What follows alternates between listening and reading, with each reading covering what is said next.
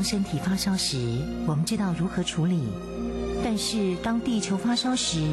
你我能做些什么呢？当地球发烧时，冬天不冷了，夏天下冰雹，雨林在缺水，草原沙尘暴，北极熊会灭绝，人类的家园将被摧毁。财团法人台湾永续能源研究基金会邀您一同关心：当地球发烧时，当地球发烧时，与您一起掌握节能减碳、气候变迁最新发展趋势。听众朋友您好，欢迎您再次收听《当地球发烧时》，我是主持人林尔翔。节目中的朋友邀请到的是台湾永续能源就基金会董事长简佑新简董事长，董事长您好。主持人您好，各位听众大家好。今天我们要谈的主题聚焦在绿色办公室，您是不是也很有兴趣呢？董事长，请。好好，我这个绿色办公室其实是一个简称哈，它现在基本上讲就是说。现在的办公室因为 ESG 的关系，因为绿色的关系，都开始转型哈。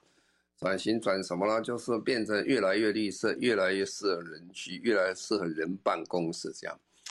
这个我有个小故事跟各位分享一下。有一天呢、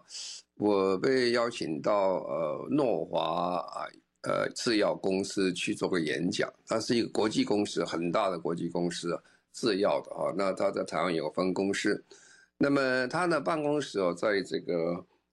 建国北路啊，跟这个呃民生东路口一个新盖的大楼啊，是由国泰系统盖了一个新的大楼，非常好的大楼。那我进去的时候，我就发现说，哎，这个大楼盖得很好，那也不算哈。那么这个接待我的人跟我讲说，这栋大楼里面。有三栋国际的药厂公司在这边办公，呃，那我就很有趣了，为什么药厂都会集中在这个办公室里面办公啊？因为他说啊，他们这个诺华公司被总公司要求啊，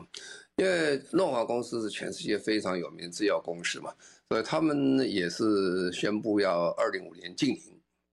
那么这个禁零之后呢？我们知道禁零很重要一件事情，就是说你所有的公司系统的都要禁零啊，这个就是范畴一的，包括你的总公司，包括你的分公司啊，它是分公司在台湾的哈啊，不能只说我总公司禁零，分公司不禁零哈，那这只是范畴一，还没报告范畴二、范畴三下去更多了哈。那范畴二当然他们用电了，也是公司，那范畴三就很复杂。所以他们公司就下一个命令说，所有的驻外的房子，它的这个房屋必须要合符这个呃 ESG 节能减碳标准，要绿色建筑啊。他们当然定了方式，各种方式都有。哦，这个就是很困难哦，因为在台北市，我们都知道台北市老房子多了哈。即使新盖的房子，你看到豪宅哦，也都不太合乎绿色标准的很多了哈，所以要找这样的房子不多，找这样房子不多，你就大家去找。所以他那种大楼新盖大楼盖得非常好了，都合乎新的现在国际的标准啊。那所以呃，自然而然你会发现很多国际公司会集中在少数的几个大楼里面啊。因为我们为什么讲少数呢？因为我们大楼真的合格的不多了哈啊，比如说我们现在的一零一大楼，那很早他就开始做这个呃节能减碳，超时候得到美国的这个利益的这个呃标章的啊。那新的南山人寿大楼公呃人寿大楼也是这样啊啊，但是这样的大楼不是真的那么多了。那外商在台湾其实并不少，所以就变成说很多外商找起来非常的辛苦。那这个的理由在什么地方？为什么国际上这样做了？因为我们常常讲，呃，其实台湾啊，这个是牵扯到建筑法规的问题了。我们建筑法规跟国际上是有一点差距，有很努力的增长的空间哈。那国外的建筑法规，特别是欧洲啦、日本啊，有关节能减碳的规范非常之多哈。它的所谓的建筑的这些规章里面、法规里面讲得非常的细。所以台湾以今天讲，就是花了很多钱的一坪非常高上百万的这种豪宅，你放到欧洲可能都拿不到它的使用执照，啊，因为它的节能减碳的标准不达到它的标准啊。那这个是第一个问题。那第二个问题，其实我们的大楼，台台北市，台北市哦，我碰到很多南部来、台中来、高雄来，他都跟我讲的话，讲的我都不太好意思。然后呢，你们台北人住的很差，房子很很旧，很很糟糕了，因为台北市老建筑多了，老建筑，所以在未来时间，现在台台北市。市长们都很急于在都市更新啊，还有房子要要把它改新一点，因为太旧了也不行啊。在都都市更新当中，就会产生一个问题：你是只是拉皮而已啊，还是说你这个是真的是把它改善变成新的房子？那我们在这个整个都市更新、整个世界走上净零、走上绿色的时候，它通常会有几个方面的力量来。第一个力量来最大的是当然法规了，政府的法规。政府法规如果规定了你非做不可哦，那现在比如说欧盟啊，它有绿色新政，哦，他是花了将近千亿欧元的钱啊，他要去补贴这些所有房屋的修建，重新把它改成合符现在的标准的，啊，政府法规配上他很多的这些财务上的支持了。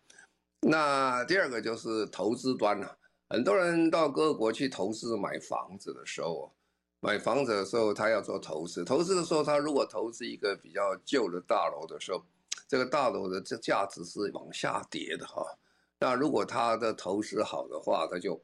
就保持它增值，它可以赚钱。那第三个就是需求端使用者了，这个使用者现在全世界呃的走法都是利用国际公司的力量啊，利用国际的公司力量。他们要求他们的子公司、分公司在各地都要使用啊绿色建筑啊，那这样的话会把这个整个整个力量把它提升起来。那这一点呢，我们在台湾讲起来，呃，比起亚洲的这些呃公司讲起来，亚洲的城市讲起来，我们的绿色建筑合格的绿色建筑，其实是呃落后在亚洲很多了。那最好的是当然是呃雪梨了，你看雪梨不但房子盖得很漂亮，它绿建大多都是绿建筑，他们呃办公商办大楼里面哈，就是商业大楼里面，它绿建筑比例是最高，将近百分之九十啊，大阪也高了，澳洲的 Bris Brisbane 也高了，东京也高，新加坡也高，那我们台湾的绿建筑认证的这些。商办大楼只占四成啊，那比首尔啊、比德里的、比北京啊，我们都落后落后。所以，我们现在其实今天讲这个问题，也希希望这个建商们呢、也希望我们这个呃，这这个我们的民众，还有这个商办大楼的主人呐、还有这个要租的人，大家想，这是很大的问题啊。因为今天如果你租一个不是很理想的那个大楼，二氧化碳排放非常多的时候，那可能你将来在净零的路上，你的碳排放很多，没有办法解决。因为我们知道，一个大一个房子建筑，建筑大概一般讲起来，照联合国的算法，大概将近三成到四成啊，各都市不太一样，那多的到四成多左右。所有二氧化碳排放都是来自于建筑啊，所以建筑的这个呃好坏影响非常大。那建筑它当然有分了哈，我们看说它是什么时候排放啊？建筑大概第一个就是建造前的这二氧化碳排放，一个建造中的二氧化碳排放，第三个是使用中的二氧化碳排放，最后是这个呃把它毁弃重建的时候二氧化碳排放啊，这几个阶段。当然你要在建筑前很多做的时候，你要买水泥，要买钢铁啦这些东西就要计计算说你二氧。钢铁、水泥二氧化碳排放多少？这是很重要。那已经算到你的这个建筑的，呃，建筑物的这个啊碳排放里面。那建造中你的方式呢？现在建造中很多都已经改了。各位，呃，他各位如果在都市里面，有时候看到这些建筑在盖房子的时候，常常那个起重机啊，什么东西啊，它开始用力的时候，砰砰砰砰砰，这个很大声啊。你在用这个柴油发动机在发动，利用这个力量。在吊杆啊，做什么时候？这个时候啊，产生二氧化碳是非常多。还有整个工地的二氧化碳，因为使用这些啊化石燃料的这些引擎啊等等啦，会产生很多的污染。所以现在很多的建筑工地都改成电动的啊，呃，想不到有电动的这个推土机啊，有电动的起动机等等啊，当然还不是这么多这么的普遍哈，但是已经开始了哈，在未来再过几年以后，大概你去看这个呃工地会很干净了啊，就也声音声音杂音都会少很多了。为什么改成电动啊？这当然跟未来的电池的发展有关了。电池的力量是不是还是很大，可以它的时间很长等等这些，但是这些都是可能的往这些走啊。这样的话，我们减碳，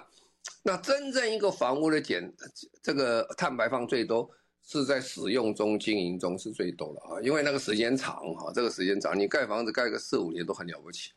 啊，也许要更短了。但是一个房子至少是三十年、四十年。三十年、四十年，你用的电力啦、冷暖气的这些设备啦，还有通风系统等等，哦，这个很多，所以我们真要减碳，要减这一段的碳啊，所以减这一段的碳，所以呢，我们在去租房子的时候就要看啊，你这个租房子，我们平，大家这个做生意的人都说平效多少，我这个呃百货公司，我一平可以做多少生意，但是现在在讲节能减碳的时候。就看你每一瓶，啊、用电多少，每一瓶用的这个能源是多少啊？在欧洲现在都都要提供这个说，我每一瓶这个房子我大概要要用多少电出来，要给大家了解。当然最后的时候，你房子把它敲掉，敲掉以后又要重盖嘛，哈，重盖，重盖以后那一段大概百分之五的碳排放左右，你也要去计算，啊，所以现在我们就全生命周期的建筑物的计算是蛮复杂的。好，那现在我刚才就要回过来讲，那我们现在在做这个事情，其实在台北市已经开始。虽然我们在亚洲啊，哦，在都市里面大概排第十五名左右，是很后面的了哈。因为台北市，呃，经济能力跟活动力讲起来，这个这个名次不是很好的名次。那我们如果看看最近在台湾发生的几件事情，都蛮有意思。呃，去年的时候，去年的时候，在一零一大楼。在举行一个汇丰汇汇呃汇丰银行的一个乔迁的开幕式的时候，他们的汇丰的这个营运长哦，那个费泽然他就说了，他说对他们新总部讲起来很重要是考量的 Lead 啊 LEED 的认证啊啊 LEED 是美国的一个标准啊，等一下我再做个说明一下。那么他们那个集团非常重视，二零三零年他要得到净零啊。其实这时间很赶哈，那这个静宁的目的是什么东西？静宁的目的是说，所有总公司、分公司通通要静宁，才净零，不能只是总公司静宁啊。所以他们这个分公司也受到蛮大的压力，所以他们会把公司从其他地方搬到一零一去啊。最主要这个原因啊，所以一零一是我们常常讲，一零一曾经是全世界最高的大楼哦，那现在不是了啊，因为好后来人越盖越高哈。但是，一零一是全世界最绿色的大楼啊，这个是非常值得骄傲的事情。他们做的非常的成功，啊，那这个 LED 呃 LED 啊，这 LEED 哈，这个是中文的全称是叫能源跟环境先导设计哈。他说 Leadership in Energy and Environmental Design，这是由美国绿建筑协会所制定的。那么也不久以前，二零零三年呢，他推出这个评估标准出来的，二十几年了，这这二十几年呢，已经变成全世界大家被公认的很重要的标准之一了。所以大部分的很多大楼，他很得意，他会跟你讲，我是 LEED 里面的银级的、金级的、白金级的啊，这个很重要。那其实哦，呃，一样的，这个呃，Google 也是一样，Google 到台湾来。其实开始大家对他的批评也很多的，为什么批评很多？因为他们认为 Google 之所以到台湾来，因为台湾店比较便宜啊。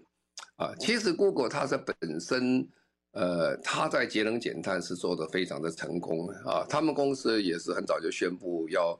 啊达到碳中和，所以他们在这个公司，Google 所有公司在全世界各地的这个公司，他们在租房子的时候都很很大的先决条件，就是说。他把永续标准呢，呃，列成他必要的条件啊。因此呢，这个 Google 的办公室哦，它也取这个绿的这个认证为优先哈。那这个也不是它这两家公司而已啊，其实你看看各家公司，国际公司都走向这一条路。那么这就是利用外在的力量，国际的力量给本地的公司有压力哈。那大家会觉得，哎，如果你每个人都要这种绿色建筑，那绿色建筑的这个租金会不会比较贵一点？会会贵一点呢？这就所谓绿色溢价了了哈，就是说，因为物以稀为贵嘛，你少嘛少，大家一定要找这种房子，那就要加。通常啊，这种绿色建筑在大部分的国家都比一般的房子要贵在百分之十左右，或者更多了啊，看你的量的大多少的问题啊。所以这也是给他一个非常好的，大家一个呃一个这个。把大家走赶向这个做绿色建筑的一条路，因为我们绿色建筑在台湾，呃，刚才讲就是说，在亚洲里面我们排名是很后面的，不是很前面的啊。那可是这两年我们差了很多，这两年刚好是在呃疫情的时代，我们这两年在台湾哦，取得绿建筑跟认证的还有申请的人数是大幅的增加，大幅的，因为大家发现说，哎。你这个如果没有一个新的一个绿色建筑的标章出来的话，那租房子都不容易租了，那盖房子也是没有面子了。你盖的房子都不是一个合乎现代 ESG 标准啊，或者绿色建筑标准，对大家讲起来是，呃，比较不是很理想。那我刚才讲这个是从国际上来的一个压力啊。其实我们在台湾最近政府也开始加把劲在开始了。除了这个呃，内政部在准准备修正很多的所谓绿建筑的这些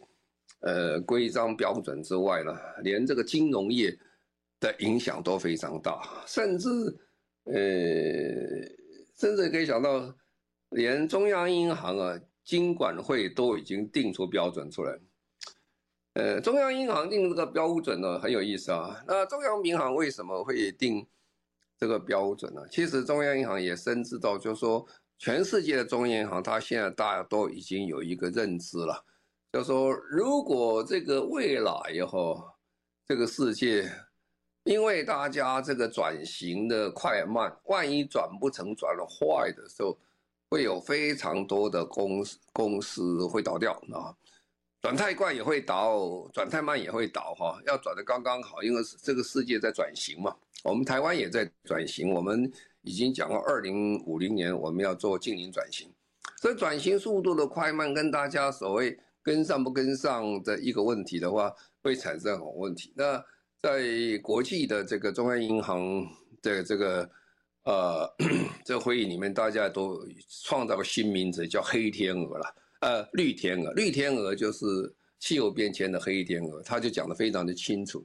他说如果这个应付不好的话，很多公司倒掉，公司倒掉后，连通对很多银行出了问题。银行大，如果银行问题出多的时候，最后收拾残局的只有中央银行啊。所以中央银行本来是不管这个事的，他们是管汇率啦，管通货膨胀啦。啊，现在中央银行各国都有个警觉，就是说，假如不行的话，会会会拖累到中央银行。所以我们的中央银行也寄出了因应气候变迁的方案。蛮有趣的哈，你看中央银行就开始谈这个事情。好，那我们等一下再做个说明。好，我们现在再稍微休息一下，稍后回来。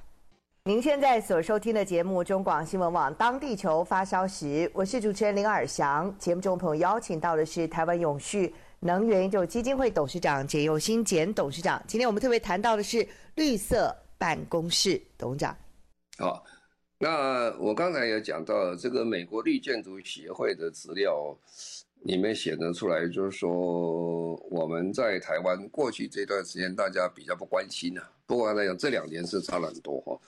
他们的统计啊，从二零零八年到二零二零年啊，这个十三年期间，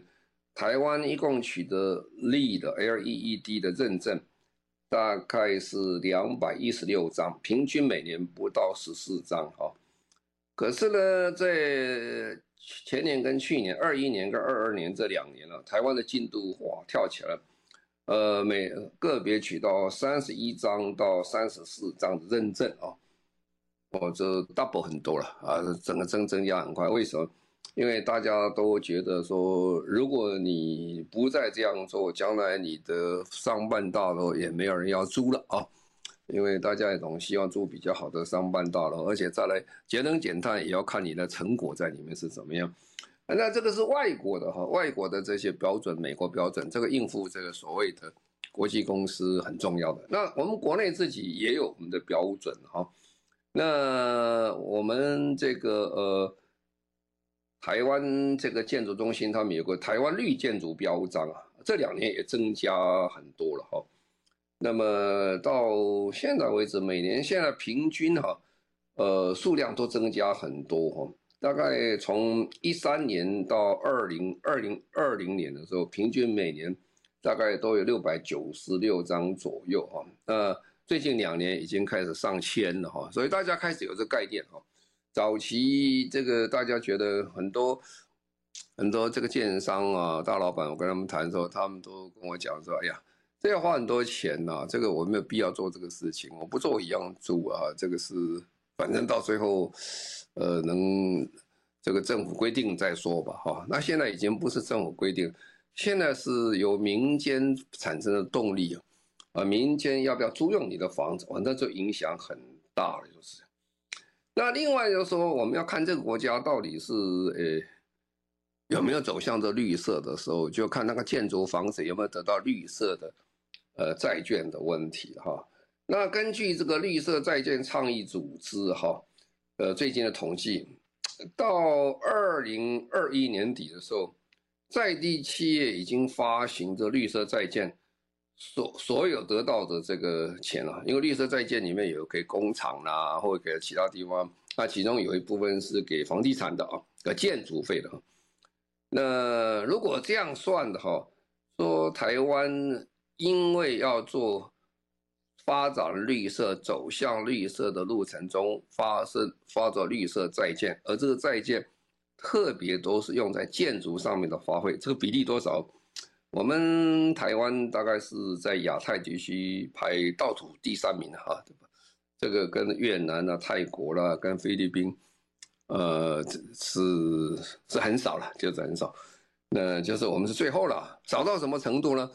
哎，少到讲起来真的不好意思，我们在发绿色债券去盖房子的钱呢，只有日本的七十分之一啦，哦，大概一 percent 多一点。呃，这个新加坡的六十分之一的，香港的五分之一，换句话说，台湾的建筑业在过去这一段时间里面是，呃，建筑业的老板们的概念跟社会的氛围，跟大家跟大家的一些想法是远远落后于这些，呃，亚洲所有这几个国家里面，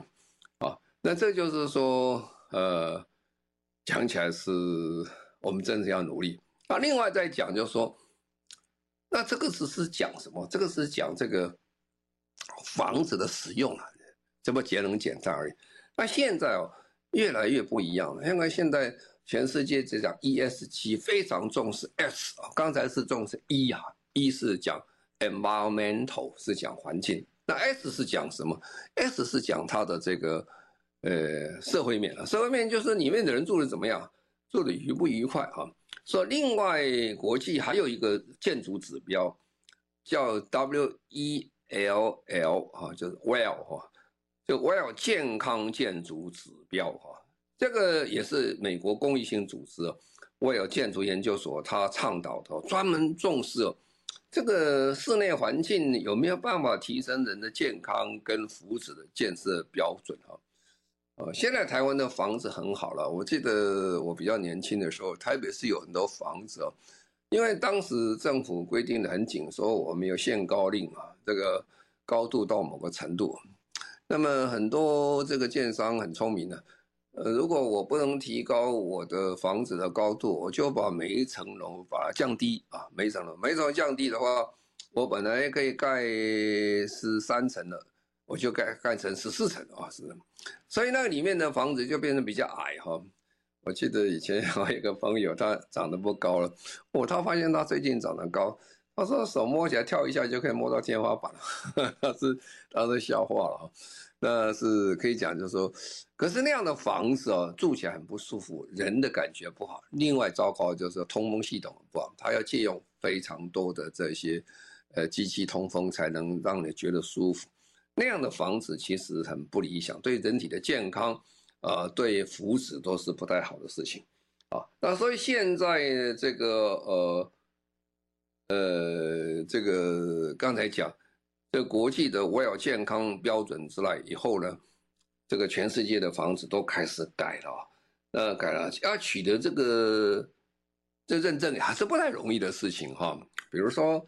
这个我们有几家台湾的很有名的寿险公司，以前在在欧洲、在英国投资的时候，那时候还没有。Well，这个标准出来的时候，呃，投资的现在也要去改了，因为不改的以后就房子很难租了，因为人家讲你这个房子不好。那另外就是说，几十年我们台北一零一大楼这么早我们就开始做绿色建筑，做得非常成功，那我们也没有这个 Well 这个标准存在了哈。所以现在我看一零一现在很努力在在进行要请的，在今年大概可以得到它的 Well 的。呃，认证标准哈，那这是表示说，你重视的不但是只有一啦，啊，环境面的问题，还重视到人的问题啊，啊，那当然我们很佩服了这个呃一零一大楼，他们不断的精进，也带着台湾跑了啊。你看台为了大楼，大概就会知道说台湾的水准达到到什么程度，就是这样。啊，那这种不同的这种标准，这两项是全世界。国际公司要求最高的一个标准的哈，lead 啊，还有 WELL 哈。当然，我们台湾有很多的，我们自己台湾的一个啊绿色标章等等啊。但这些都加起来，又变成现在用鼓励的方式来带动这个社会建筑业的发展，发挥非常大的一个动力出来啊。所以以后你去看一个房子的时候，特别是商办大楼，你去看人家办公室的时候。你看，如果他房子前面挂一个这个牌子，表示说，哎，这个是非常好的节能减碳的办公室啊，这是非常好绿色环境的办公室啊，这是非常照顾员工的很好的办公室啊，那你就可以了解到说，以后这个社会里面，员工要去找他公司的时候，他有他的寻求一个标准，而这个标准是对地球好，对社会好，对人好。这是我们所谓 ESG 做的最好的一些建筑。好，我们就在这稍微休息一下，稍后回来。您现在所收听的节目《当地球发烧时》，中广新闻网为您播出，我是主持人林尔祥。节目中，我们特别为朋友们邀请到的是台湾永续能源基金会董事长简佑新简董事长。今天我们谈到的是绿色办公室，董事长。好。那我刚才讲过去这段时间的变化，可以是讲，也其实顺应现在联合国做二零五零年净零的一个一个发展哈。那现在已经从需求端开始变化，投资端开始变化，然后另外很重要就是说，整个监管单位现在也加进来哈，特别是。我们中央银行啊，中央银行，中央银行，在这个呃去年的十二月三十号，就年底的时候，他就公布了因应气候变迁深度方案里面哈，他们列出挺多有些做法哈。他说，中央银行将会参考金管会等公布这永续金融指标，依据各银行办理永续金融绩效，作为本行公开。市场操作的参考，呃，这个对不是在做这个呃金融业，有时候听不太很懂这个话的内容，但是这个对对金融讲，这是很大的一个风向球，一个指标了哦。因为包括发行定存单这个银行的这些中央银行的这这公开市场操作，是银行非常重要的一个。一个方向啊，要减缓这个烂头寸的一个方法。中央银行已经明示了，就是说要参参考金管会的指标作为公开市场的选择判断哦，就等于在给金融银行业在推展这个绿色，给他很大的助力啊。哦，那这个他资产配置就很重视这个问题喽。啊，所以这个这这这一道下来，这个金牌奖才影响是非常大。当然，这个我们看到的，呃，我们金管会金管会在这一段时间在推行绿色新政的时候，对绿色金融是很大的力道了啊，这些都会造成说我们很大的一个呃这个绿色发展一个的动力哈。那么当然了，我们。可以看到台湾的很多的公司啊，这个跑得很快啦。前一阵子你可以看到这个，呃，我们 E S 金融业的 E S G 的模范生呢，在跑第一名了。我们这个，呃，台湾企业永续奖给他的是台湾最杰出的这个呃服务业，他们就开始宣布了，跟建筑中心签了一个约啊，叫做 E S G 绿色金融合作 M O U，它发展绿色的融资啊。所以你就可以看得出来，呃，这有差别了哈。所以现在大家都该想这个问题。那全世界也是一样，全世界在做这个所谓房地产投资的 REITs 啊，那 REITs 它这个投资的时候，他们也开始增加它的比例啊。它要绿建筑，它是优先投资了啊。如果不是绿建筑，他们投资的话就比较少。这包括新加坡、香港啦、呃，日本差不多是走向这一条路哈。那当然，我们台湾也有 REITs 了。呃，我想不久台湾的 REITs 也有走向这条路。不过，因为台湾目前哦，呃，走向绿建筑的房子不多了，不多，所以呃，取舍比较小一点。不过，这个方向在这里，这这个投资方已经摆得很清楚，这样做。那也有人讲，这样做了半天有什么好处呢？其实哦。